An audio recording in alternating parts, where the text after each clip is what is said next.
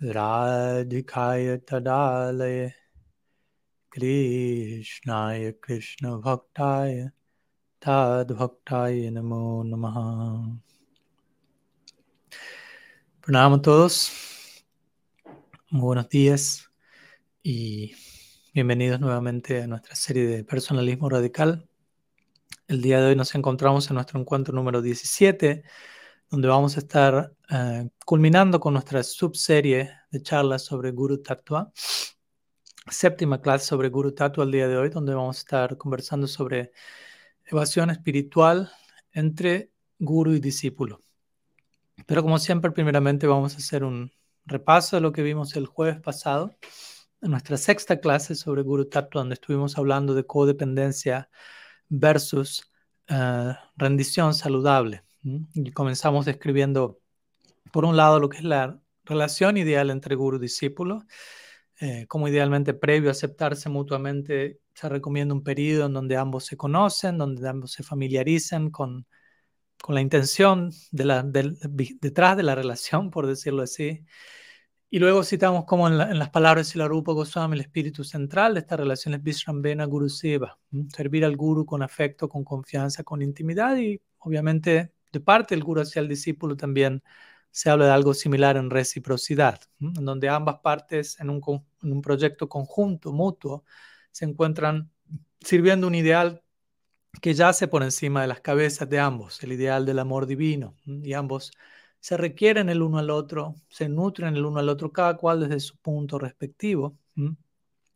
Y Visramba, Visramba tiene que ver con la idea de amistad, interesantemente. Idealmente el vínculo entre guru y discípulo ha de evolucionar a lo que es una relación de amistad, tal como la amistad que se da entre padre e hijo, aunque siguen siendo padre e hijo, cada cual se sigue relacionando, desde allí hay una amistad que ha florecido, brotado entre medio de esa relación. Similarmente, desde ese lugar la relación guru-discípulo ha de ir desplegándose. Entre otras palabras, también mencionamos como el deber del discípulo es ser vulnerable ante el guru, si el guru obviamente está cualificado y el discípulo también. En ese escenario ideal, el discípulo va a ser vulnerable y el guru, el deber del guru es honrar la vulnerabilidad del discípulo. En otras palabras, el gurú debe nutrir la apertura del corazón del discípulo, debe escuchar, debe guiar esa apertura, esa vulnerabilidad, de manera que cada discípulo también obtenga su propia experiencia, aprenda a obtener su propia experiencia, gradualmente a desarrollar su propio criterio, su propia individuación. Si por el contrario un gurú no logra apreciar, valorar, saber cómo lidiar con la vulnerabilidad del discípulo y en lugar de ello pasa por encima de esa vulnerabilidad, esto puede ser prácticamente sinónimo con un abuso de poder. Por eso mencionamos que si un guru, incluso sin mala intención, pero si un guru no sabe cómo honrar la vulnerabilidad, probablemente esa persona no debería estar sirviendo como guru, básicamente, ya que es, como guru no está constantemente lidiando con la vulnerabilidad de otros, incluida la vulnerabilidad de aquel que está sirviendo como guru. Pero en, resumidas cuentas, la relación guru-discípulo, en el marco la vulnerabilidad, en el marco lo que cada cual aporta, es, muchas veces decimos, es un 50 y un 50%, donde ambas partes están haciendo su contribución al 100%, aunque al mismo tiempo mencionamos cómo se espera más del guru que del discípulo en un sentido de mayor responsabilidad, sobre todo en los comienzos, ya que el guru es alguien mayor, idealmente el discípulo es alguien que está comenzando sus estudios, su formación. Pero idealmente cada cual, desde su respectiva posición, debería estar dando el 100% a esa relación, de manera voluntaria, de manera conscientemente elegida de tal forma. Y luego terminamos hablando de codependencia y cómo la codependencia no es sinónimo con la rendición saludable, la cual muchas veces ambos pueden verse de la misma manera para el ojo que no está debidamente entrenado. La rendición, la obediencia son cualidades hermosas dentro del horizonte del Gaudiya Vaishnavismo, pero siempre son una obediencia, rendición son decisiones voluntarias, decisiones libres, no impuestas, no calculadas con un motivo separado, no imitadas, forzadas, sin saber por qué deberíamos hacerlo o incluso rindiéndonos ante algo que sabemos que no nos deberíamos estar rindiendo. Todo eso son variantes de lo que Rupa Goswami llama Niyama Graha. Y la codependencia obviamente puede darse por el lado del discípulo, un discípulo queriendo sentirse diferente, especial, ser aprobado por su guru, por el entorno, eh, o querer tener a alguien que le diga qué pensar, cómo pensar, tener a alguien que se vuelva responsable de las decisiones de uno en el nombre de la rendición. Yo me entregué a Gurudeo, así que si algo hice y salió mal, es su responsabilidad. Estar un discípulo que tiene temor de la libertad, en pocas palabras, probablemente recurra y no solo un discípulo, obviamente, probablemente recurra a este escenario de codependencia, pero también el mismo se puede dar del lado del, del guru al mismo tiempo, en donde el guru necesita a alguien que lo necesite a él, no alguien con baja autoestima, alguien que necesita una audiencia en donde se pueda sentir un mesías o un salvador, donde encontramos complejo de narcisismo, diferentes cosas pueden ocurrir, obviamente hay muchas posibilidades entre medio. Y mientras que un guru idealmente no es alguien codependiente, probablemente sí reciba diferentes personas en esos casos que sí son codependientes en el comienzo. El guru puede permitir eso que ocurra, pero debería saber cómo lidiar con ello, debería estar atento. Ok, aquí tengo un, un aspirante codependiente, no puedo evitar eso en un momento, pero guiarlo de tal manera que esa persona supere esa codependencia y que el guru mismo no caiga en eso, obviamente porque de otra manera terminamos utilizando la forma externa de virtudes como la rendición, la obediencia la humildad. Utilizamos la forma externa de todas ellas para evitar la substancia interna de todas ellas. La forma externa de la rendición, pero evitamos, la terminamos utilizando para promover codependencia o cosas por el estilo. Entonces, unas breves palabras de resumen de la clase anterior. El día de hoy vamos a estar, como digo, concluyendo con nuestra serie de charlas sobre Guru Tattva y de alguna manera vamos a continuar extendiendo varios de los puntos que presentamos el jueves pasado, el día de hoy en el marco de, vuelta, evasión espiritual entre guru y discípulo. Que es otra manera de hablar de lo que ya estuvimos hablando el jueves pasado desde diferentes enfoques, ya que muchas veces necesitamos que un mismo tema se nos hable de miles de formas distintas porque muchas veces tenemos miles de barreras, mecanismos de defensa y de alguna u otra manera de las que se nos va a abordar ese mismo tema, ojalá nos pueda llegar, pueda tocar lo que tiene que tocar. vamos a hacer una pequeña introducción de la clase de hoy, abordando, definiendo un poco el título, evasión espiritual eh, entre guru y discípulo. Vamos a analizar hoy algunos posibles problemas, si se quiere, adicionales que pueden llegar a surgir potencialmente en la relación guru-discípulo, que obviamente, idealmente, no deberían surgir, oramos porque no surjan, pero siendo realistas, en algunas ocasiones van a acontecer y desde ese lugar anticipatorio, preventivo, estamos también compartiendo estas situaciones. Y también hoy vamos a analizar justamente cómo esas problemáticas tienen el potencial de volver la relación guru-discípulo en algo más bien cercano a un culto, eh, algo autoritario, eh, o incluso a un desfile de celebridad, por decirlo así, ¿no? como una adoración de, de, una celebridad en nuestra vida, etc. Y también vamos a concluir hoy hablando de la manera en la que idealmente se debe expresar responsabilidad de parte del discípulo, de parte del guru, de las partes implicadas en, cualquier forma de, evasión espiritual, eh, para evitar engañarnos a nosotros mismos en el nombre de la espiritualidad, lo cual puede pasar mucho, especialmente en el contexto de la relación guru-discípulo. Podemos invocar este principio de la evasión espiritual continuamente, como dijimos, invocando la forma externa de algo para evitar la sustancia interna. Entonces vamos a, primeramente en esta introducción, a compartir un ejemplo de cómo la evasión espiritual entre guru y discípulo se puede dar. Un escenario, un clásico que se describe en un libro que se llama justamente Evasión Espiritual, el cual recomiendo para aquellos que deseen estudiar, es bastante interesante. Entonces el autor describe un escenario clásico de, evasión espiritual entre guru y discípulo de la siguiente manera. Dice, aquello que es como tramposo, por decirlo así, entre lo que es la, de lo que en relación a la evasión espiritual es que no siempre se ve como evasión espiritual. Por ejemplo, si un maestro espiritual, si a un maestro espiritual se le pregunta de parte de sus estudiantes acerca de ciertas dificultades que los estudiantes están teniendo en términos de integrar su práctica espiritual en relación a las demandas de una relación íntima con su guru, con otras personas. Y el guru solamente en respuesta a esas preguntas les provee respuestas de, a gran escala, por decirlo así, hablando acerca de lo finito, lo infinito, la naturaleza del ser, pero no abordando la situación específica. En tal caso, el guru se está ocupando en evasión espiritual, sin importar qué tan detallada y precisa sea su respuesta, ya que, incluso sin darse cuenta, tal persona está evitando lidiar directamente y de forma relevante con el dolor personal e interpersonal del estudiante y probablemente con el propio dolor del guru, que todavía puede estar allí sin ser resuelto. Sí, mm, quizás aquellos que les hacen las preguntas se terminen beneficiando de alguna manera de lo que el guru diga en esos casos, pero tales personas no están obteniendo algo realmente sustancial y aplicable a su situación específica.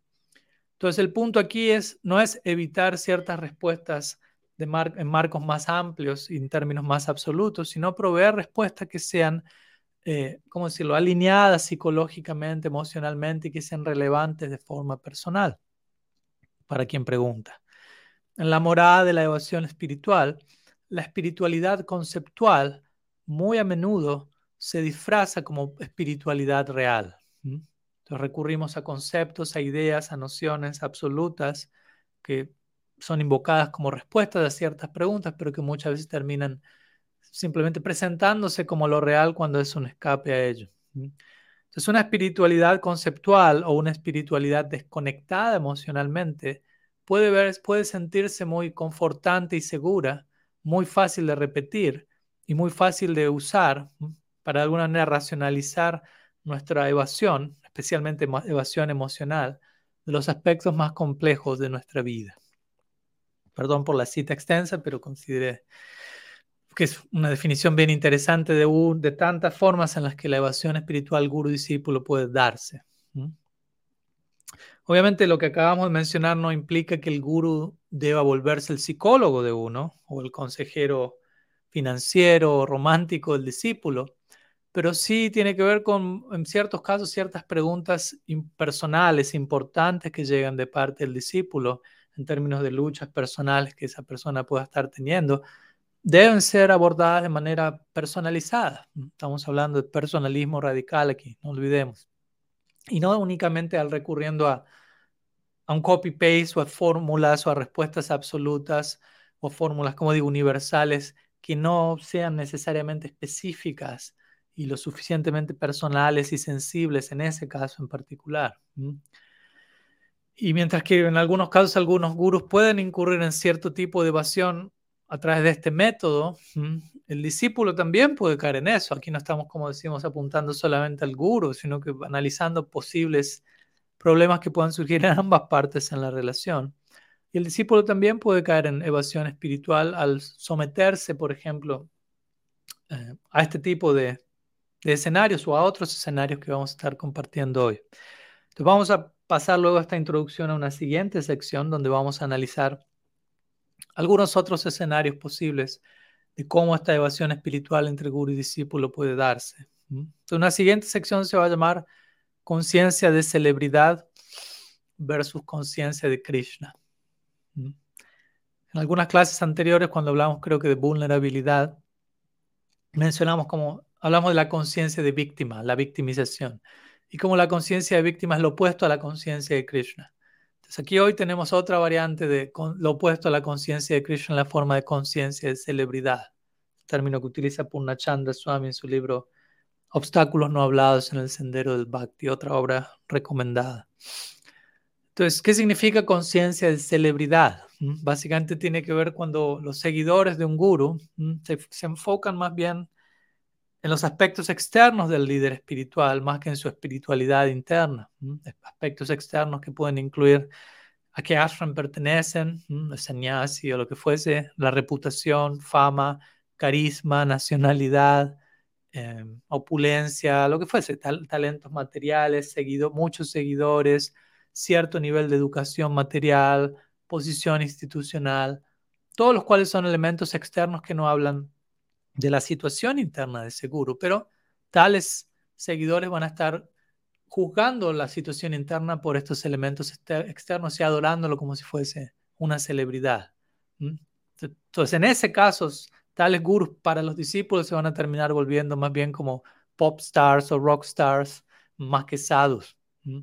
Y estos seguidores más bien van a ser generalmente personalidades, sin juzgar a nadie, obviamente, pero siendo realistas puede ocurrir, en una etapa neófita que son fácilmente impresionables y que de vuelta terminan enfocándose más en elementos externos y juzgando la realidad interna desde allí. Entonces, obviamente, enfocarnos en estos elementos externos no solamente es peligroso en un sentido, ya que mantiene nuestra fe siendo nutrida, entre comillas, por las razones equivocadas. No es Shastriya Shraddha, no es una fe sustancial, sino que es una fe alimentada por elementos relativos.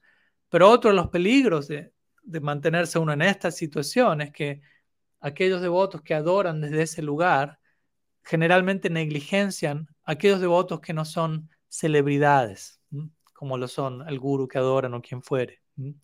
estos son solamente algunos de los aspectos dañinos de este tipo de patrón de conciencia de celebridad. Obviamente otro patrón sería que, que el líder, si el líder entra en ese juego de volver de ser celebridad para sus seguidores, al líder no le van a importar mucho otras personas más que aquellos seguidores que lo adoran como celebridad o aquellos potenciales seguidores que lo puedan llegar a adorar como tal. Pero también los seguidores tampoco les van a importar mucho otras personas más allá de su líder y celebridad que están adorando. Y luego obviamente si analizamos qué implica eso, nos vamos acercando más y más algo que se asemeja a un culto, que va a ser la sección siguiente en la que vamos a estar abordando en unos minutos. Pero primero vamos a tratar de desplegar las implicancias de, de esta noción de conciencia de celebridad, ya que en estos casos muchas veces, usualmente, eh, la responsabilidad no va a estar únicamente en los hombros del guru que, de aquel guru que permite que eso ocurra, pero también en los hombros de los discípulos que eligen abordar el guru desde ese lugar. Al menos en cierta medida, dependiendo del caso, va a haber diferentes formas y grados de responsabilidad. Entonces, desde nuestro lado como discípulos, nuestro deber es asegurar en la medida que podemos, dependiendo de la capacidad de uno de ver las cosas, Debemos asegurar de que aquello que vemos y que sentimos en relación a nuestro guru no es una proyección propia de necesidades personales no satisfechas. Desde ese lado se recomienda que el guru y discípulo convivan un tiempo previamente. Porque si no, muchas veces podemos estar simplemente proyectando huecos emocionales, traumas no resueltos y sobreidealizando a otra persona en base a, a lo que necesitamos personalmente. Entonces, ¿qué tanto podemos darnos cuenta de ello es otra cosa? Pero al menos deberíamos estar conscientes de la necesidad de, no estar haciendo eso. Y eso ya nos va a ayudar a no sentir la necesidad de que el guru nos, de que el guru se convierta en algo diferente de lo que debería de ser o de quién es. Y eso obviamente el guru debería también tener bien en claro, no necesito convertirme en lo que mi discípulo quiere que, que me convierta, sino que cada cual debería ser quien es en base a todo lo que podrían llegar a ser y relacionarse desde allí. En su significado, el verso 4.34, el Bhagavad Gita, famoso verso que habla de la relación guru-discípulo, tadviti, pranipatena, pariprashnena, sivaya, etc. En su comentario este verso, Srila Prabhupada menciona que en este verso tanto el seguimiento ciego como las preguntas absurdas son condenados, dejando en claro cuál es el marco para la relación guru-discípulo, no algo eh, sin criterio, no algo ciego, no algo absurdo, algo comprometido, maduro. Porque obviamente, nuevamente, es fácil y es más fácil adorar superficialmente o idolatrar a alguien que seguir a alguien de manera sustancial. Ya estuvimos hablando de esto en clases anteriores. Y en muchos de esos casos donde se falla al respecto, uno termina sustituyendo al mensajero por el mensaje, o al mensaje por el mensajero, por decirlo así. Uno termina adorando al mensajero externamente, pero sin entender qué es lo que está entregando internamente. Y obviamente el mensajero es adorable, el guru es adorable, pero la adoración del guru, como ya hablamos, yo adoro a la persona del guru, no independientemente de lo que el guru debería personificar, del mensaje que el guru debería entregar y personificar. Eso es lo que en última instancia lo vuelve venerable. Por lo tanto, si deseamos evitar esta adoración externa, esta idolatría, esta conciencia de celebridad o seguimiento ciego, deberíamos realmente tratar de seguir a esa persona y no simplemente adorar externamente sin un seguimiento interno, no, no ejecutar una adoración de celebridad barata, por decirlo así. Hay un verso interesante y bastante conocido en el Srimad Bhagavatam, para aquellos que les interese, canto 11, capítulo 7, verso 20, al respecto de este tema. Y el, el verso dice que una persona inteligente que es experta en percibir el mundo alrededor de él o de ella y, es experta en aplicar lógica concreta, tal persona puede obtener real beneficio a través de su propia inteligencia. Y por momentos tal persona va a actuar como su propio guru. Obviamente al decir esto no estamos tratando de anular, de minimizar, desmerecer el, el sistema de Guru Parampara, sino más bien todo lo contrario, como un debido parampara hace que el discípulo y el guru desarrollen su inteligencia, su criterio. Tenemos que hacer algo con buddhi, con nuestra inteligencia. Y en ese sentido uno actúa como su propio guru, ¿no? Porque uno no es que tiene a su guru a cada segundo dentro, al lado de uno, diciéndole qué hacer, cómo pensar, y uno tiene que tomar decisiones a cada momento. Entonces uno tiene que idealmente desarrollar un criterio propio en base a lo que el guru enseña, en base a lo que Shastra y la revelación entrega. Y desde ese lado no se vuelve el propio guru de uno. En su comentario a este verso, Srila Jiva Goswami menciona que el conocimiento adquirido a través de la propia observación que uno hace y a través de la propia inteligencia de uno, lo lleva al discípulo a apreciar el valor del guru. Interesantemente.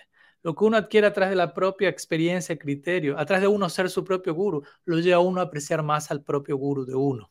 Entonces esto indica justamente que no es que por pensar por nosotros mismos y, tomar decisiones con criterio propio nos estamos volviendo independientes y alejándonos del guru. Más bien, nuestro aprecio por ese departamento aumenta. El guru debería promover ese tipo de entendimiento también. Y esto obviamente también indica que el guru debería ser muy inteligente y enseñar de manera práctica con lógica y razonamiento para que el discípulo crezca en esa dirección. Porque de otra manera, como dice Jiva Goswami, si el discípulo inteligente aprecia semejante guru, de otra manera, ¿cómo vamos a explicar que un discípulo inteligente va a apreciar a un guru al usar su propia inteligencia? Si el guru no estuviese nutriendo eso por empezar, promoviendo ese tipo de criterio. Y obviamente esto también indica, como digo, que el guru está animando a su discípulo a desarrollar una visión propia. No es simplemente solo piensa como yo te digo, solo ve lo que yo veo, solo haz lo que yo te digo, no seas independiente en ningún sentido de la palabra. Si la Prabhupada, como dijimos, diría, deseo que mis discípulos sean eh, independientemente pensativos, que tengan un criterio propio. Ese es el ideal del discípulo. Y luego la Jiva en su, la parte final del comentario este verso menciona que la palabra Shreyas en este verso, de Bhagavatam, indica que uno puede avanzar en la vida a través de la propia inteligencia. Entonces, sin tener este compromiso como discípulos, este principio de conciencia de celebridad, como dijimos, puede estar más cerca de nosotros que conciencia de Krishna. Externamente podemos utilizar una fachada de conciencia de Krishna para cubrir o justificar conciencia de celebridad. Entonces hay un compromiso y una responsabilidad para cada discípulo de desarrollar la visión y la actitud correcta. Del lado del guru, seguimos hablando, ahora vamos por un momento a la perspectiva del guru. El guru debería recordar y ser recordado en caso de ser necesario que ser guru no es una posición, mucho menos una celebridad, ¿no? no es un rol de servicio, es un seva que uno está ofreciendo a la comunidad.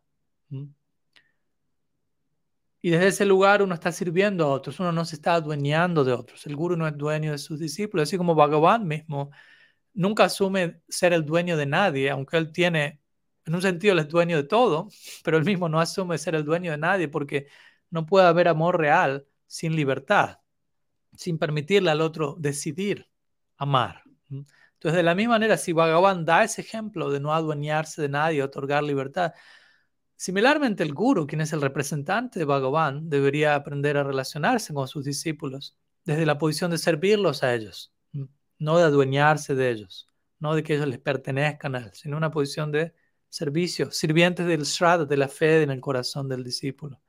No exigir adoración. Un guru no debería decirle al discípulo, te ordeno que me adores. ¿no? no debería ni siquiera esperar que lo adore a él ni que tenga fe en él, sino más bien ten fe en el ideal que yo estoy presentando. Ese es el rol del guru. El guru es un representante de la verdad no es que el gurú viene y dice, ten fe en mí y adórame a mí.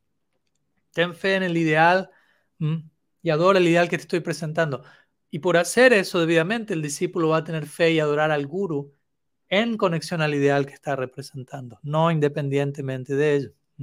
Lo opuesto a esto, si esto no acontecería y más bien el guru insistiría en, en una adoración separada hacia sí mismo, eso, y el discípulo acepta entrar en ese juego, eso más bien nos presenta, nos entrega una relación de tipo narcisista, no guru sisya parampara, más bien narcisismo.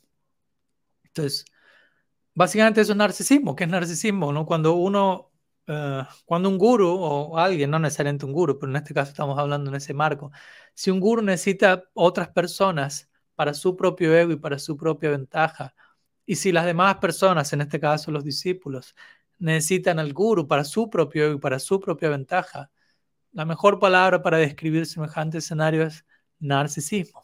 Obviamente es otra manera de decir codependencia como hablamos en la clase anterior. Te necesito para mi propio ego mi propia ventaja y la otra persona también necesita la otra parte para su propio ego y ventaja. Entonces esta es otra manera de describir este fenómeno de conciencia y celebridad. Y como quizás se imaginan, eh, no es que necesariamente esto está allí desde el comienzo. Por ejemplo, desde el caso de un guru, un guru puede comenzar su servicio como guru con plena sinceridad, plena integridad, total buena intención, perdón, pero como suele ocurrir con cualquier relación, las pruebas van llegando con el tiempo. Y especialmente las pruebas llegan luego de la luna de miel, por decirlo así. ¿no? Hasta la luna de miel todo es miel. pero eventualmente pruebas pueden ir llegando. Entonces un guru incluso puede ser avanzado en cierto nivel y puede tener seguidores que lo están sirviendo al debido al adicar interno que tiene, no por las razones equivocadas, pero justamente esas cualidades internas que el guru posee atraen a las personas a él o a ella, a la enseñanza que está entregando. Y si no hay un cuidado especial de vuelta, sutilmente, de manera insidiosa, pueden ir llevando al guru a una situación donde muy glamorosa, donde crea una imagen de sí mismo glamorosa y sutilmente espera eso del, entorno o incluso en algunos casos lo, exige. Entonces, de hecho, precisamente debido a los logros espirituales de tal guru, la tentación empieza a surgir para de identificarse uno como alguien que, que, genera maravillas, que es un mártir, que es un maestro iluminado, eh, un líder carismático, lo que fuese, un regalo de Dios para la humanidad o algo por el estilo. Entonces, uno debe cuidarse de todo ello. Cualquiera, cualquier persona, pero alguien especialmente sirviendo en la capacidad de guru. Otro contratiempo usual en este respecto, seguimos hablando en el marco de conciencia de celebridades, que un guru puede volverse adicto a la adoración de sus seguidores y ver esa adoración como un símbolo, como un signo de su avance espiritual. Oh, tengo tantas personas adorándome que eso muestra qué tan bien parado estoy, qué tanta razón tengo, qué tan avanzado estoy. Y al estar convencido de sí mismo de que una cosa es sinónimo con la otra, como decíamos sutilmente, el guru puede estar promoviendo esa adoración de sí mismo como el estándar. ¿no? Aquellos que lo adoran, cuanto más te adoren, más avanzado eres y sutilmente puede estar entregando sus mensajes a sus seguidores. Alguien avanzado depende de cuántos sean, cuántos sean adorados por tantas personas, o lo que fuese. Y en ese caso, el guru, en esa situación desafortunada, no va, no va a encontrar casi razón alguna para seguir avanzando e ir más profundamente en su vida espiritual. Más bien va a entrar en una situación de complacencia, de arrogancia, incluso en algunos casos, una zona de confort. Por lo tanto, obviamente, de más está decir quien está sirviendo en esa posición y cualquiera de nosotros. Debemos estar cuidadosos en, no caer en eso y hacer profundo trabajo interno, trabajar con nuestra sombra, como hablamos previamente, orar con transparencia, ser introspectivos, a través de lo cual, como ya mencionamos, uno va a través de ese trabajo interno a incrementar su humildad y a darse cuenta que, uh, al menos en potencial, por más que sea adorado y por más que ya es que lleguen a mí, hay un gran potencial en mí para hacer las cosas mal. Ese potencial, aunque no esté haciendo ello, el potencial está allí. O incluso si en relación a mi potencial de hacer las cosas bien, no hay límite a qué tanto yo pueda crecer y avanzar. Entonces nunca puedo autoestablecerme como alguien que llegó a una situación donde ya no se necesita crecer, porque siempre puedo crecer más y siempre puedo degradarme más también. En ambas direcciones, idealmente la experiencia va a ser, voy a incrementar mi, mi humildad al darme cuenta de eso, en lugar de pensar, soy tan grande, soy tan increíble, o quizás que otros piensen eso de uno.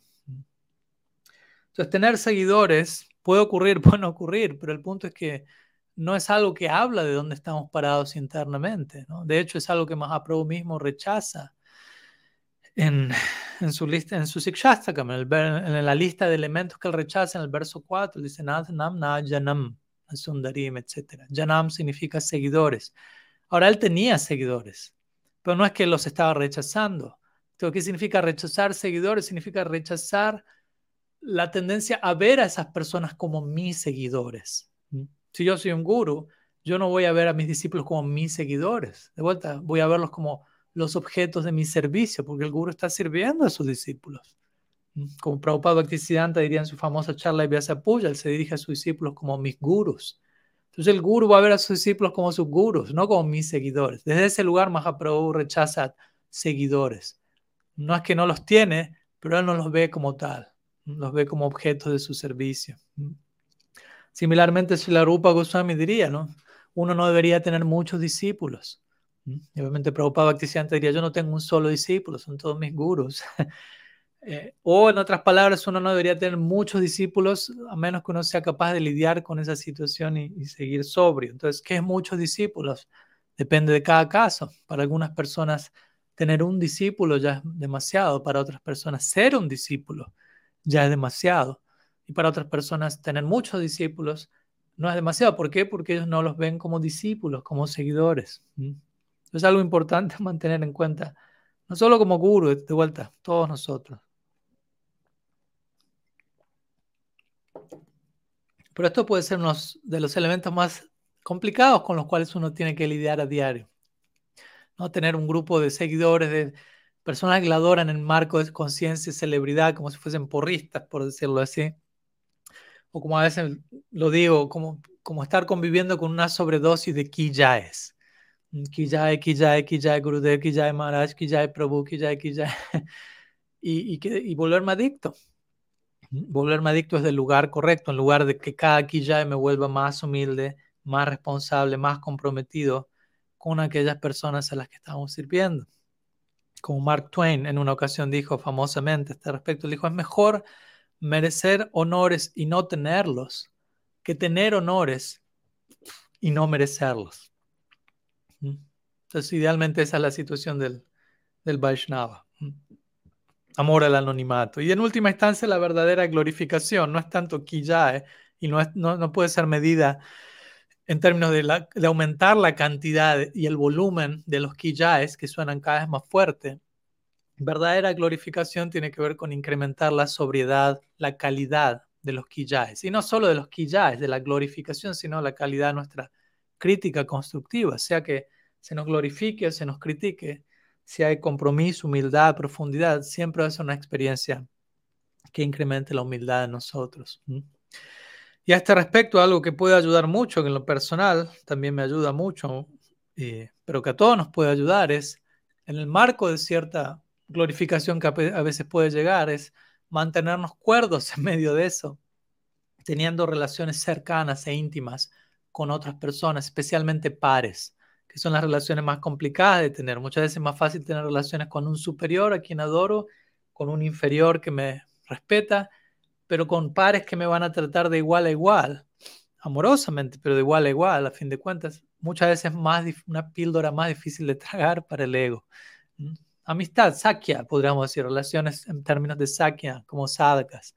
Eso nos mantiene bastante aterrizados a quiénes somos y nuestra realidad, ¿no? Porque obviamente podemos hablar, una cosa es hablar de sakya rasa, pero quizá podemos hablar de sakya rasa y no tener amigos, lo cual es podemos utilizar el lenguaje Sakyarasa para evadir nuestra carencia de apertura a esas relaciones íntimas. Entonces, si no tenemos, podemos hablar del tema, pero si no tenemos amigos íntimos que, con quienes que nos tratan de iguales, especialmente hermanos, hermanas espirituales, que, nos van a, que se van a relacionar con nosotros allí, si no estamos dispuestos a ver a nuestros hermanos y hermanas como hermanos y hermanas y simplemente queremos que todos nos traten como guru, eh, vamos a estar cerrados para escuchar de ellos, para escuchar de, de alguien, probablemente de todos, y nos vamos a ver privados de recibir cierto feedback de otras personas. Entonces, obviamente, esto nos puede pasar a nosotros, a cualquiera, podemos hablar cantidades de sakya kata, por decirlo así, acerca de amistad, de relaciones de igual a igual entre Krishna y sus devotos, pero todo eso puede ser utilizado como un método de evasión espiritual para no admitir nuestra negación, nuestra falta de disposición a tener amigos cercanos en nuestra vida, con quienes nos abramos realmente, con quienes nos volvamos responsables, que nos traten de igual a igual. Y en lugar de eso, muchas veces terminamos eligiendo únicamente rodearnos, como digo, de porristas o de personas que nos adoran con conciencia de celebridad, que únicamente nos glorifican.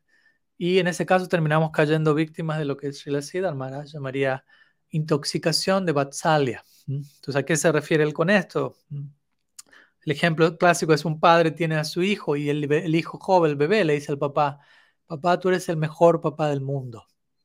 Y el padre entiende, ok, el niño está bien que diga eso, pero el padre debería tener en claro, no, no soy el mejor papá del mundo, probablemente hay muchos mejores padres que yo. Pero el punto es que si él se comienza a sentir, le gusta eso, se acostumbra a eso, se vuelve adicto a que le digan eso, luego llega un amigo que no le va a decir, él es la mejor persona del mundo, el mejor papá del mundo, lo va a tratar de igual a igual, con afecto, pero de igual a igual.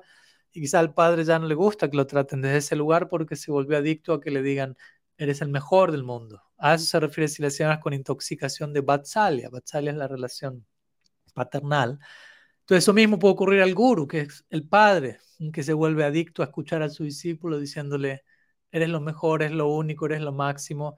Y solamente termino escuchando eso y pierdo la capacidad de, escuchar otro, de apreciar otro tipo de, diálogo, de contribución, de consejos. Entonces vamos a compartir unas palabras de, de Srila Siddhar Maharaj, de Sri Guru y su gracia a este respecto, en donde él va a hablar muy claramente, una cita compartimos algunos meses atrás, los peligros de, ser una charya eh, y volverse dependiente y parcial de ciertos discípulos o de sus discípulos hasta el punto de uno perder la disposición y la capacidad de escuchar a sus pares. Entonces, la Sida Maharaj dice, cuando un guru entra en conexión con Vatsalya Rasa, cuando entra en este humor de ser el guardián de sus discípulos, como dijimos, su relación amistosa con sus hermanos espirituales disminuye y cierta discriminación eh, surge y él se ve más y más inclinado hacia sus discípulos indiferentemente negligenciando su conexión con sus hermanos espirituales. Esta tendencia de seguro vendrá y es difícil mantener el balance. Vemos como ya menciona estos puntos, va a venir de seguro y no va a ser fácil mantener eso. De esta forma, los hermanos son negligenciados y los hijos terminan recibiendo más atención. De esta manera, el guru se vuelve parcial.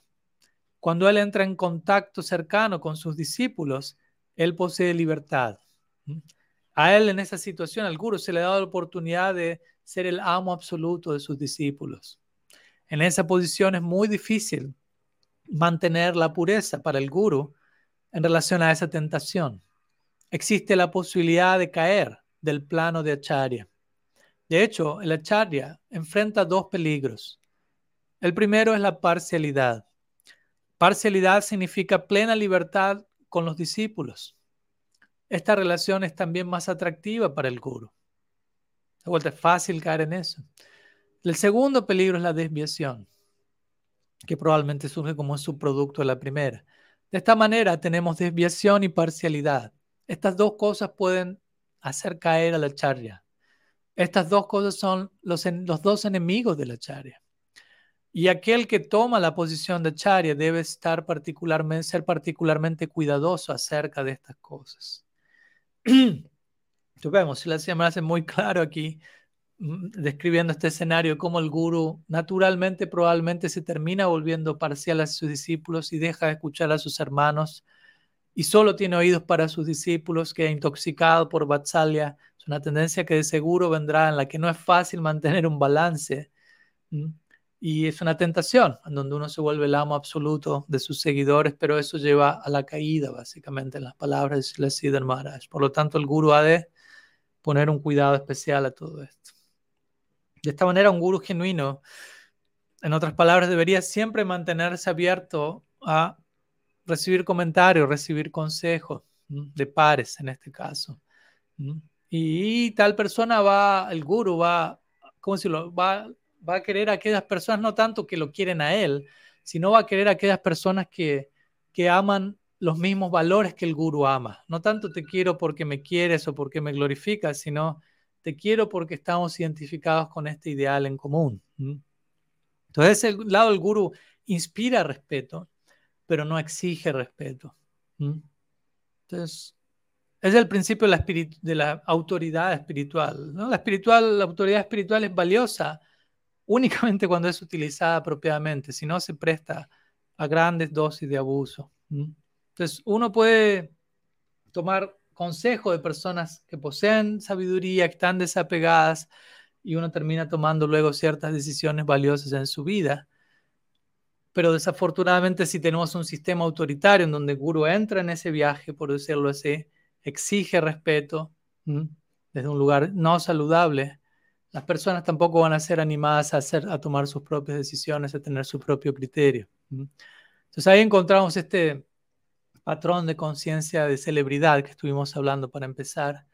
Y cómo este patrón de, de conciencia de celebridad, si no, no es abordado a tiempo, termina degradándose aún más en la forma de autoritarismo, un sistema autoritario. Entonces debemos mantener presente en nuestra mente la diferencia entre verdadera adoración, verdadero seguimiento, idolatría, conciencia de celebridad, culto a la personalidad. Vamos a continuación a una siguiente sección donde vamos a seguir elaborando estos temas y vamos a estar hablando de cómo la relación entre guru y discípulo fácilmente puede convertirse en un culto y en un, sistema autoritario. Mm. Entonces, como ya mencionamos, conciencia de celebridad, la conciencia de celebridad se puede volver fácilmente en algo similar a un culto o en algo autoritario, dependiendo del caso, ¿no? Pero a veces comienza, como digo, como conciencia de celebridad, luego se vuelve más tipo culto y luego se vuelve algo autoritario. Entonces vamos a contemplar esta secuencia a continuación, aunque obviamente puede haber otras opciones de cómo todo esto se dé. Como ya mencionamos, un líder que es adorado como celebridad, no le importan mucho otras personas aparte de sus seguidores y a aquellos seguidores no le importa mucho nadie aparte de su líder. Entonces, ¿qué tan lejos está esto de una definición de la palabra culto? Básicamente es casi sinónimo de ello. El culto es algo, un culto es algo que separa de manera excesiva. Es como un, algo muy encapsulado donde uno está demasiado obsesionado con mi persona y, mi ídolo, por decirlo así, y el resto de la existencia se vuelve algo muy distante, ellos a distancia, pero nosotros, el culto, mm, es lo único que importa. Básicamente esa es la psicología que prevalece allí. Los seguidores de un culto pueden verse muy benignos, mm, pero eventualmente tienden a disolver demasiado su propia identidad.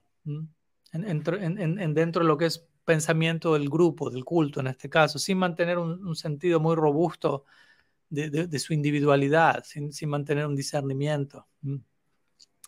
De hecho, muchos cultos que terminan siendo algo tremendo, en, algún comienzo, en, el inicio comienzan desde un lugar más saludable, pero comienzan desarrollando patrones cúlticos, por decirlo de alguna manera. Obviamente algunos terminan de manera o empiezan incluso de manera muy desviada destructiva, pero hay de todo, ¿no? De vuelta, el, rango de, comportamiento cúltico es, enorme, ¿no? Con esto, de hecho, no estamos ni siquiera apuntando a alguien fuera de nosotros, por empezar. Nuestro propio ego falso podría ser visto como un culto, un culto de uno, de una persona, ¿no? una relación de pareja disfuncional puede ser vista como un culto de dos. Guru-discípulo puede pasar en este caso en algunos casos. O diferentes grupos políticos, religiosos, incluso pueden ser cultos de no de uno, no de dos, sino de muchos. Entonces, ¿cómo evitar esta situación de culto, básicamente? ¿no? Recordemos nuevamente este verso del Bhagavad Gita, donde se habla de pranipat, pariprashna y seva, rendición, eh, indagación y servicio, como cualidades del estudiante que se acerca al guru. Entonces allí obviamente se presenta el peligro de indagar sin sumisión, pero también tenemos que analizar el peligro de la sumisión sin indagación, donde se, se uno se somete sin espacio para las preguntas, sin abordar, sin claridad en términos de preguntas que uno pueda tener. ¿Por qué abordamos este punto? Porque ahí es donde desde ahí vienen los cultos, ¿no? Sumisión sin indagación. Ríndase no haga preguntas, básicamente. Entonces, muchos gurus, no solo en nuestra tradición, obviamente, en diferentes tradiciones, no son del todo cualificados en ciertas ocasiones y un culto protege justamente eso. Un culto trata de tapar la descalificación del líder del culto o del líder del grupo. Y demasiada indagación de parte de los seguidores de ese culto expondrían la ineptitud del guru en esos casos. Y por lo tanto, la cultura de un culto Desanima esa indagación, no hace falta preguntar tanto, ¿no? Deje de preguntar tanto esas cosas, de diferentes formas, ¿no? Aunque por fuera eso se lo presenta muchas veces como una cultura de fe, vamos a cultivar nuestra fe, es todo un tema de fe, no hace falta preguntar tanto, pero en verdad tiene que ver con algo cultico en esos casos, en esos casos. Entonces, un culto enfatiza, por ejemplo, la, la importancia de la rendición, de la sumisión al extremo, fuertemente, a todo volumen, y lo hace lo suficientemente fuerte como para que la indagación rigorosa quede a un lado, ¿no? la, indagación en detalle, profunda, no sea algo predominante. Entonces, aquellos que hacen muchas preguntas desde un lugar correcto, no desde un lugar caprichoso, rebelde, pero que tienen muchas preguntas o que quizás hacen una sola pregunta, una pregunta necesaria, y que es presentada repetidamente y que es minimizada repetidamente por el guru, por el, por el grupo. Muchas de esas personas son ridiculizadas en semejantes escenarios, ¿no? Y se les hace sentir, hay algo malo contigo, ¿no? Que sigues haciendo esta pregunta. Deberías dejar de hacer esa pregunta. No estás lo suficientemente rendido, no eres lo suficientemente humilde. Deja de indagar, etc. Entonces, un ejemplo a este respecto, de vuelta, es el que se puede dar en términos de humildad y rendición en lo que se llama razonamiento circular, en donde se entra en una dinámica donde no se va a ninguna parte. Por ejemplo, un discípulo puede estar presentando una pregunta que es válida y necesaria y necesita ser abordada y respondida, pero los discípulos de este culto o incluso un guru con esa mentalidad no van a responderla, no solo no van a responder ni abordar la pregunta, sino que van a acusar a ese discípulo de no ser lo suficientemente humilde o rendido debido a, seguir presentando esa pregunta. Estás insistiendo con esta pregunta, ríndete, ¿no? ¿no? Del hecho que sigas preguntando habla de tu arrogancia, cosas por el estilo, ¿no? Entonces, si alguno lo, lo, lo acusan en esta situación, no eres lo suficientemente humilde, ¿qué va a decir uno? Si uno dice, no, no, soy lo suficientemente humilde, ellos van a decir, ah, eso prueba que no eres lo suficientemente humilde. Y si alguien me acusa no es lo suficientemente humilde y uno dice, sí, no soy lo suficientemente humilde, y van a decir, ah, tenemos razón, ahí vemos, está aprobada nuestra teoría, él no es lo suficientemente humilde.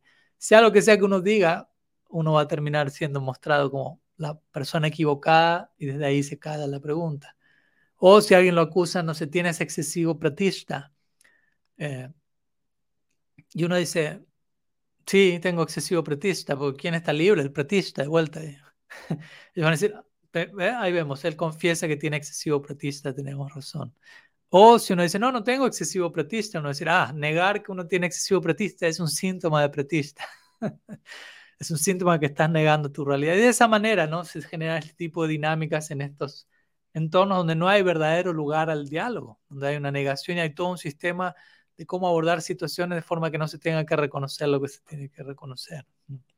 Yo imagino ya deberán sentir cómo este escenario de tipo culto eh, nos lleva a otro escenario relacionado que es el, escenario del autoritarismo, o más específicamente lo que en las palabras de Eric Fromm, famoso autor psicólogo, una religión autoritaria.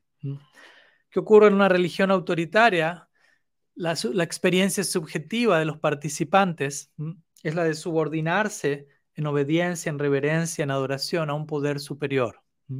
Y la relación básica para esta, la razón básica para uno rendirse en esta situación, no es tanto la calidad moral de la autoridad o el amor que esa autoridad está exhibiendo que lo lleva a uno a rendirse, sino más bien que esa autoridad tiene poder sobre uno y uno se rinde a ello. Entonces en ese sistema obviamente el pecado, el peor pecado que uno puede cometer es la desobediencia. Es todo acerca de poder, rendición y obediencia en relación al poder. Si alguien es desobediente, es un rebelde, es un desertor, lo que fuera, y comienza a ser etiquetado, etcétera, criticado, etcétera. Entonces, en estos sistemas de religión autoritaria, y de vuelta, Gaudiya Sampradaya no lo es en esencia, pero puede ser representado erróneamente como tal. En estos sistemas, la posición del líder es sobreenfatizada la posición del individuo, del seguidor, disminuye más y más y más, se ve más y más privada, más vacía, más pobre, empobrecida. Y eso aliena más y más a los seguidores y esos miembros naturalmente en su vacío intensifican su, su rendición hacia su guru, tratando de alguna manera de llenarse. Y eso los lleva a sentirse más y más vacíos y privados, como un círculo vicioso. Una pequeña cita de Eric Fromm a este respecto que les quiero compartir. Él dice, en este caso un, círculo, un ciclo se establece. Hay temor, hay desánimo, seguido por adoración y súplica una y otra vez. Toda esta culpa en el seguidor, en el discípulo, esta carga, lleva al discípulo a una variedad de síntomas neuróticos. Esa es la razón por la que muchas personas que experimentaron dinámicas autoritarias en su religión, luego de hacer terapia, abandonan la religión. Esto no es debido a que la terapia en sí mismo los pone en contra de la religión. Más bien, tales personas se dan cuenta de que la religión autoritaria había generado un control eh, tóxico, no saludable sobre ellos y a través de la terapia ellos fueron capaces de liberarse de ello. En lugar de empoderarlos para lidiar con el mundo, la religión autoritaria los redujo al temor y al temblor. Los, los llevó a reducirse y a alejarse del mundo y de ellos mismos. ¿Mm? Fin de la cita.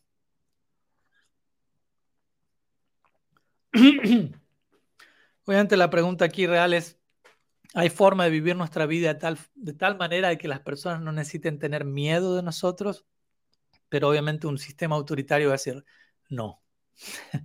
El temor es crucial para mantener el control.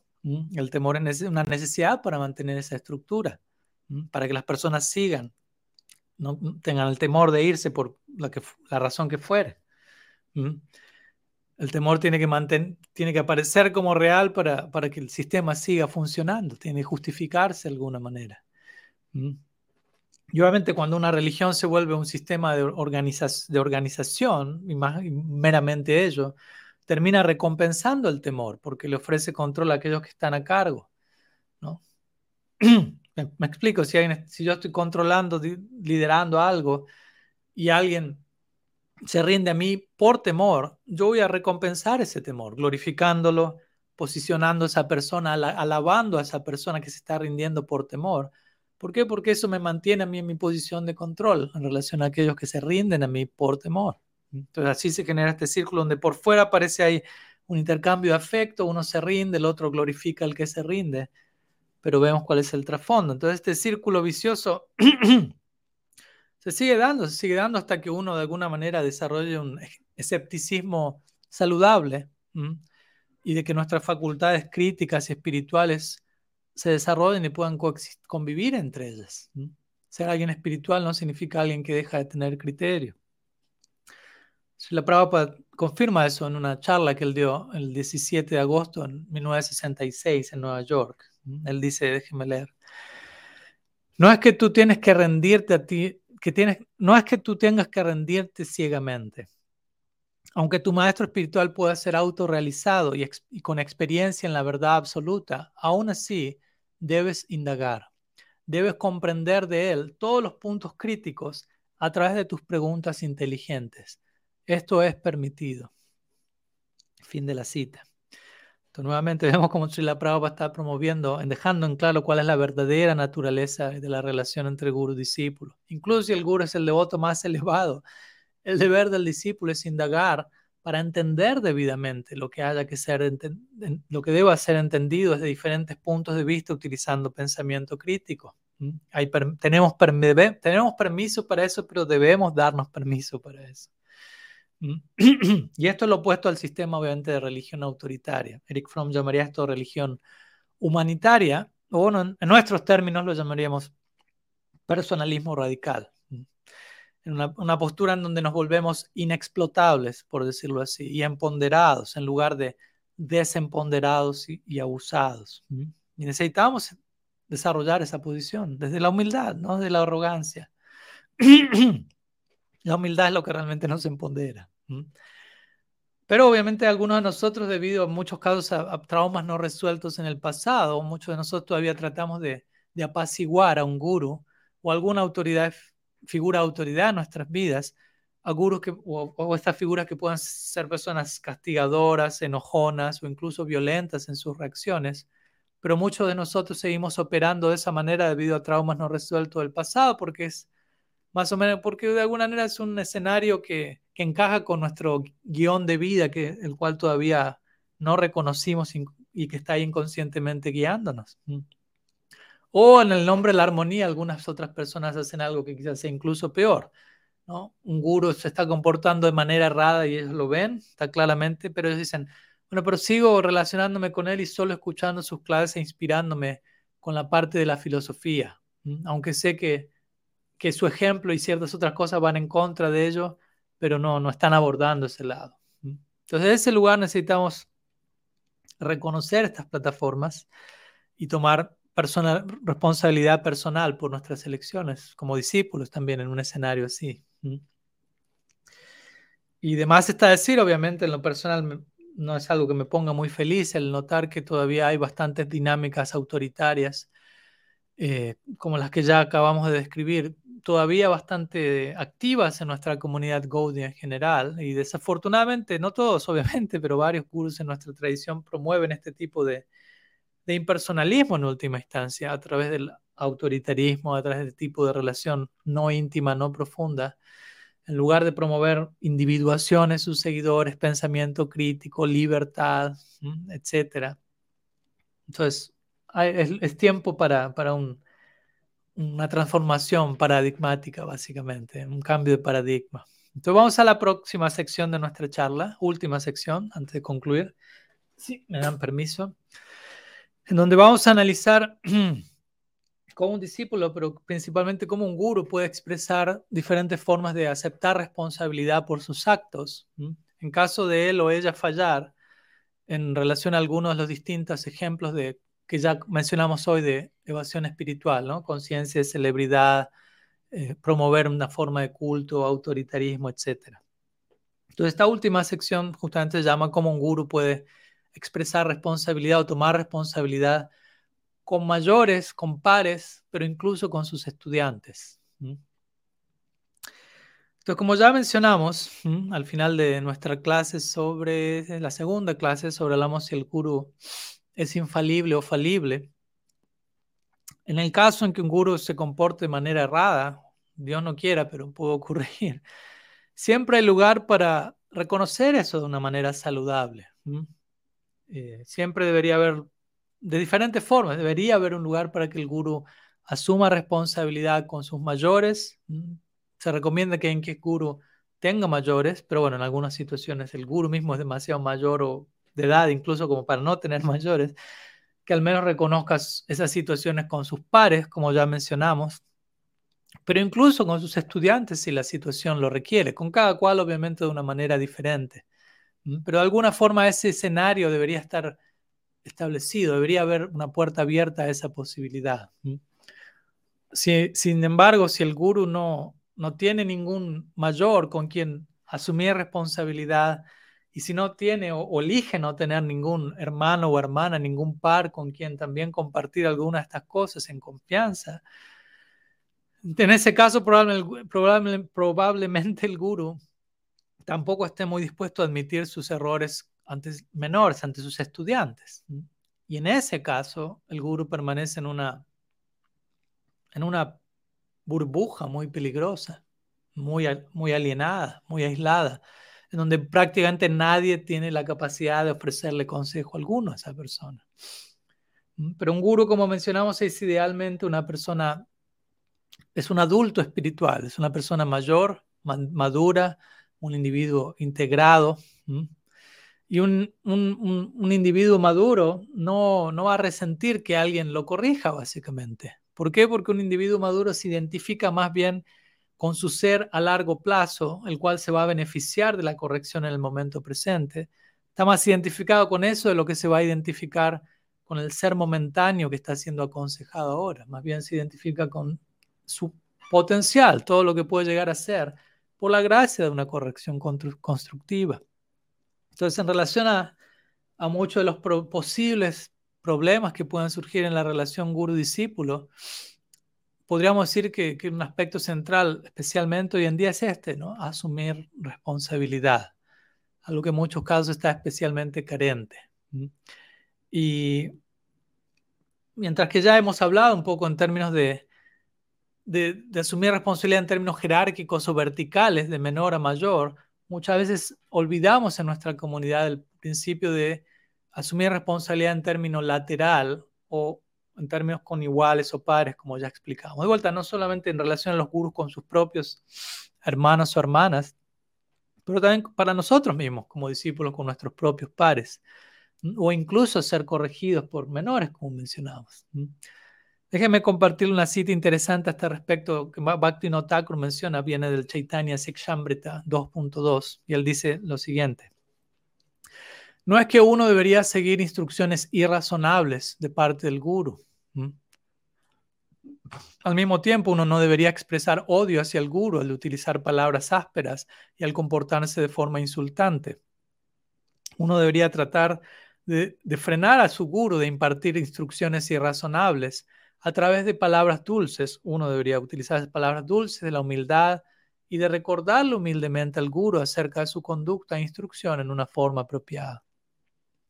El marco de este verso es Bhakti Thakur hablando de un kula guru, un guru eh, de familia, y uno podría decir, bueno, esto no es lo mismo que un Diksha Siksha guru, pero de todas maneras este criterio se aplica a situaciones en las que un discípulo puede estar con su Diksha, Siksha Guru, como el Krishna Bhajan Amrita de Narahari dice algo similar, de acercarse al Guru en intimidad, confianza y corregirlo en espíritu de servicio a él cuando el Guru está haciendo algo que no debería hacer. En el caso de que eso ocurra, nuevamente, Dios no lo permite. Entonces, en esta cita de Bhaktivinoda Thakur tenemos un ejemplo interesante del Guru, de alguna manera siendo corregido por su estudiante, y el Guru permitiendo eso, prestándose a eso también siempre y cuando, de vuelta, el intercambio sea de un lugar saludable. De vuelta, esto se refiere a cuando un guru está impartiendo instrucciones no razonables, de vuelta, no, no, no en cualquier situación. Y es importante establecer una línea entre qué es razonable y qué no lo es, porque si no tenemos un criterio claro al respecto, estamos abriendo las puertas para el abuso. De hecho, la palabra irrazonable aquí quizás no necesariamente se implique, se, se refiere a un tipo de desviación de parte del guru, aunque puede pasar, pero también quizás puede referirse a algo irrazonable en términos de tiempo, lugar y circunstancia que no están afectando realmente la integridad interna de ese sadhu en tales casos.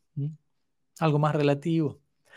O también irrazonable puede referirse a que en algunos casos el guru no dijo algo irrazonable, pero, puede, pero eso que no es irrazonable suena como irrazonable a oídos del discípulo, en su capacidad de entender y desde ese lugar el estudiante tiene el deber de preguntar, de indagar del guru para incrementar su comprensión y, entender esa instrucción desde un lugar que sea no irrazonable pero razonable.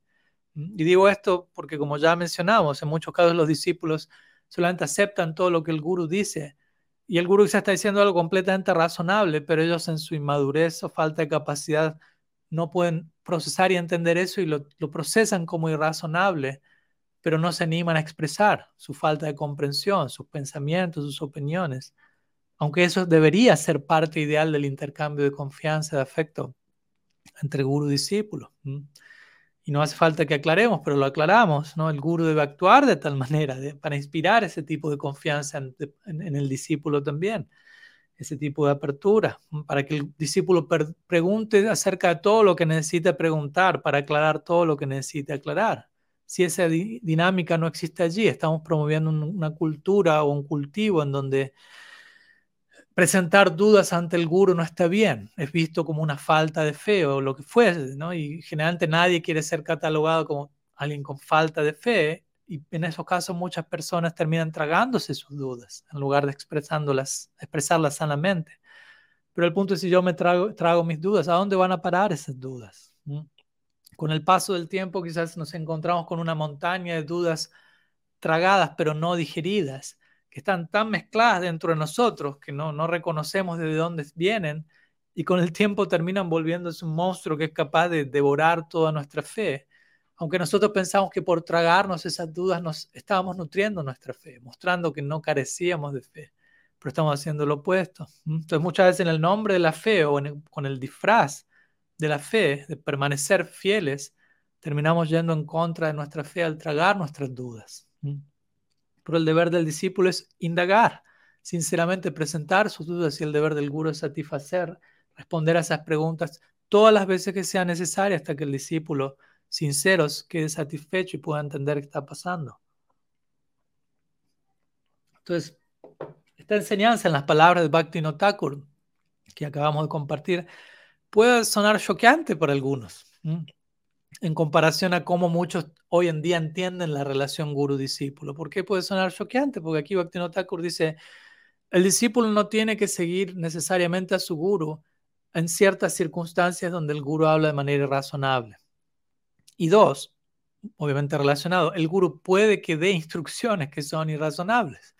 Como digo, para algunas personas no, no conciben que eso pueda ocurrir en absoluto en ningún caso. Y que decir lo que luego dice Bhaktivinoda Thakur, ¿no? de, recordar al guru humildemente acerca de su conducta previa para que vuelva a comportarse debidamente. Todas estas acciones no parecen encajar en la manera en la que muchos conciben hoy en día la relación guru-discípulo en nuestra comunidad. Pero debemos abrirnos a la posibilidad de eso cuando eso es necesario. Entonces, en, el corazón de esta instrucción que Bhakti está dando en la cita que estábamos explicando, está el hecho de que el discípulo debe mantener su propio sentido del ser, debe permanecer como un individuo, básicamente, debe mantener su propia guía interna, su propia inteligencia. Ah, y básicamente apreciar lo que recibe el guru, ¿no? Y, y, valorar lo que sienten y lo que piensan ellos mismos también, no solamente de vuelta, defenestrarse a sí mismos, yo no sé nada, solamente lo que viene de Gurudev es lo real, pero mantener un propio sentido de criterio propio, experiencia propia, de vuelta, humildemente y en el marco de lo que, de la cordura y la revelación. Y el guru debe ser lo suficientemente humilde para considerarse a sí mismo un estudiante por siempre. Entonces, si yo soy un estudiante por siempre, siempre voy a estar abierto a aprender más y aprender más cómo guiar a otros de mejor manera. ¿Mm? ¿Se entiende? No es que el guru va a estar cerrado, yo ya sé perfectamente cómo guiar a otros. Estudiante para siempre significa estudiante para siempre. siempre puedo mejorar la forma en la que guío a mis discípulos y estoy abierto a eso. Y voy a asumir responsabilidad incluso ante mi discípulo, si eso es necesario, para el crecimiento de mi persona y de mi discípulo. Recordemos como hablamos en la clase anterior, la relación guru-discípulo es un proyecto de colaboración mutua, en donde ambos se acompañan y se nutren. Y lo que sea que ayude al crecimiento de ambas partes, ambas partes van a estar dispuestos a hacerlo. Porque por otro lado, si uno vería al guru como infalible en toda situación, en todo caso, y nunca poder, pudiendo estar equivocado, el discípulo fácilmente termina disasociándose de su propia vida espiritual y no tomando un rol muy participativo en la propia vida espiritual, más bien pasivo, y lo cual básicamente es otra forma de impersonalismo. Pero en contraste a esto, lo que Bhakti Thakur está hablando aquí es una idea muy madura y muy hermosa del ideal entre guru y discípulo, basado en el flujo libre de la fe en un intercambio de corazón abierto y cada parte comprometida con la otra, con humildad, con intimidad, ambos profundamente identificados en servicio al más elevado alcance del proyecto devocional, que tanto guru como discípulo están sirviendo y nutriendo. Obviamente, en el caso de, de alguien que sea un representante, un guru plenamente trascendental que personifica el principio de Sri Guru, de Samasti Guru, no va a haber necesidad de, que el guru asuma responsabilidad por ciertos errores o instrucciones irrazonables porque semejante voto no va, va, no va a cometer esos errores. Pero eso no significa tampoco que en esos casos uno como discípulo tenga que concluir de manera extrema pensando, mi guru lo sabe todo, sabe más que yo acerca de absolutamente todo. Cualquier tema, por lo tanto, yo no puedo ofrecer ningún tipo de contribución en nada, porque él lo sabe más que todo. Incluso si el guru es un Uttam Mahabhagavat, un devoto de la más elevada orden, del más elevado orden. De vuelta, esto no significa que él o ella sabe más que nosotros acerca de absolutamente cualquier área del conocimiento posible. es demasiado exagerado pensar así, no es realista y no es una forma de humildad necesariamente. Obviamente en términos de, experiencia interna sustancial de bhakti, eso es otra cosa. Pero en otras áreas, el criterio, este criterio no es aplicable. Recordemos, el guru no es omnisciente. No es que lo sabe todo acerca de todo. Por ejemplo, yo recuerdo haber corregido, por decirlo de alguna manera, algunos de mis gurus anteriores, atrás del debido al pedido de ellos, en términos de recordarles a ellos ciertos versos en medio de las clases que habían olvidado, eh, o acerca de, la serie de temas que se estaban hablando minutos atrás durante Harikata. Y la experiencia durante al uno hacer eso era siempre de incrementar la humildad y el espíritu de servicio en uno, donde se incrementaba la posición de discípulo, no, no a la inversa. Aunque técnicamente uno podría decir uno los, estaba corrigiendo como discípulo.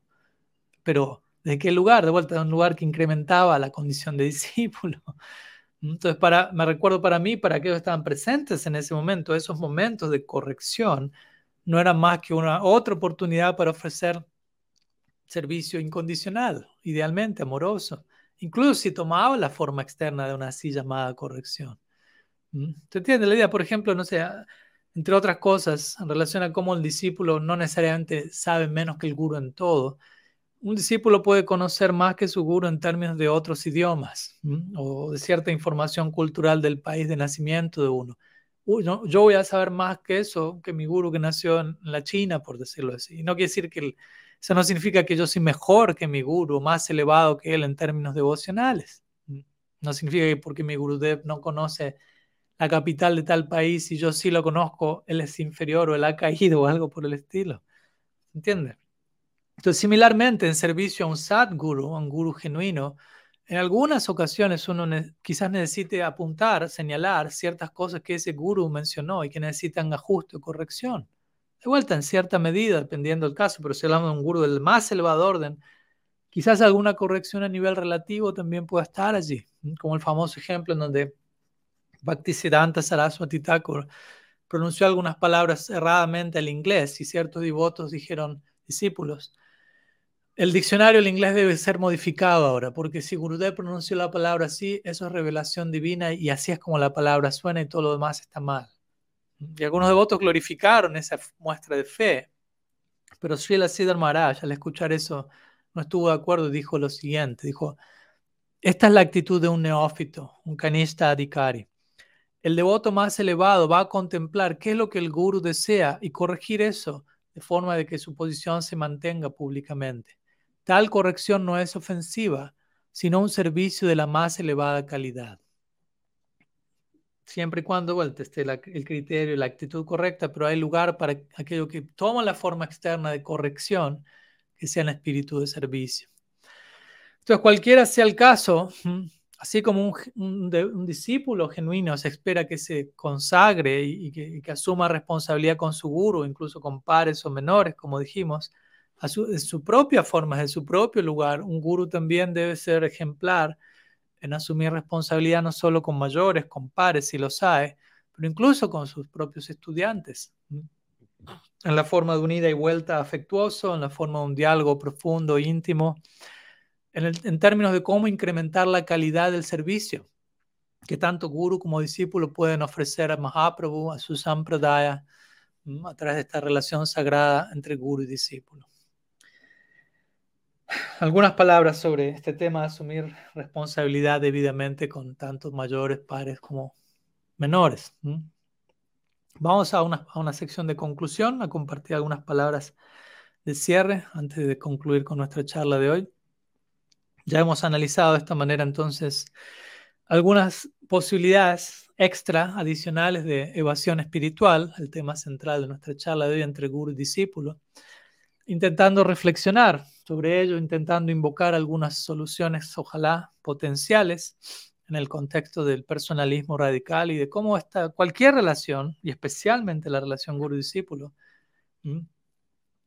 debería darse de tal manera que ambos se desarrollen como individuos, cada cual se vuelva todo lo que puedan llegar a volverse, uno permitiendo eso al otro.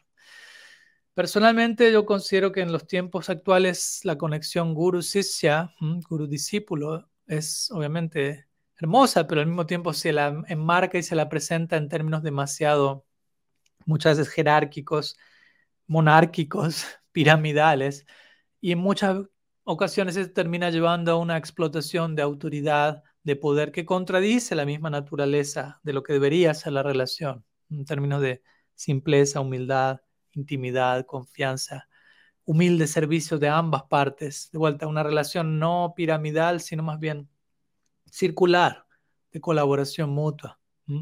Pero todavía muchas veces siguen viendo patrones, no sé, de masculinidad tóxica, en relación a este tema, ¿no? La tendencia de generalmente hombres a tomar posiciones de poder, a explotar esas posiciones, a pelear mano a mano, diente a diente, uña a uña para preservar esa posición.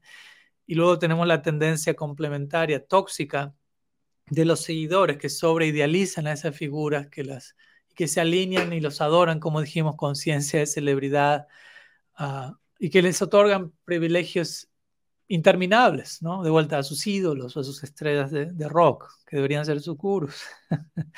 Obviamente, como dijimos, la Gaudiya Sampradaya no es un culto en esencia, en naturaleza, pero puede ser representado de manera tal como si fuese un culto, empezando por nosotros. Y en especial, esa representación distorsionada se puede dar de, de mayor manera, entre otros aspectos, en cómo la relación guru-discípulo es concebida y es expresada. Así que un especial cuidado se nos da a ese respecto. Así como un discípulo, se espera que un discípulo eh, atraviese un proceso de dedicación, de entrega en servicio de su guru. De vuelta, el guru también debe reciprocar acorde y no abusar la entrega al discípulo, ni negligenciar la entrega al discípulo, ni exigir una entrega exagerada, en, donde guru, en donde el guru permanece en una zona de confort así como el discípulo se dedica y se entrega, el guru tiene que entregarse y reciprocar acorde y viceversa.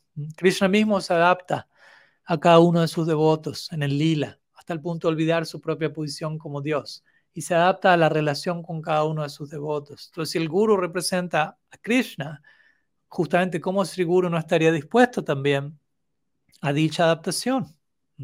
Idealmente debería estarlo, así como el discípulo.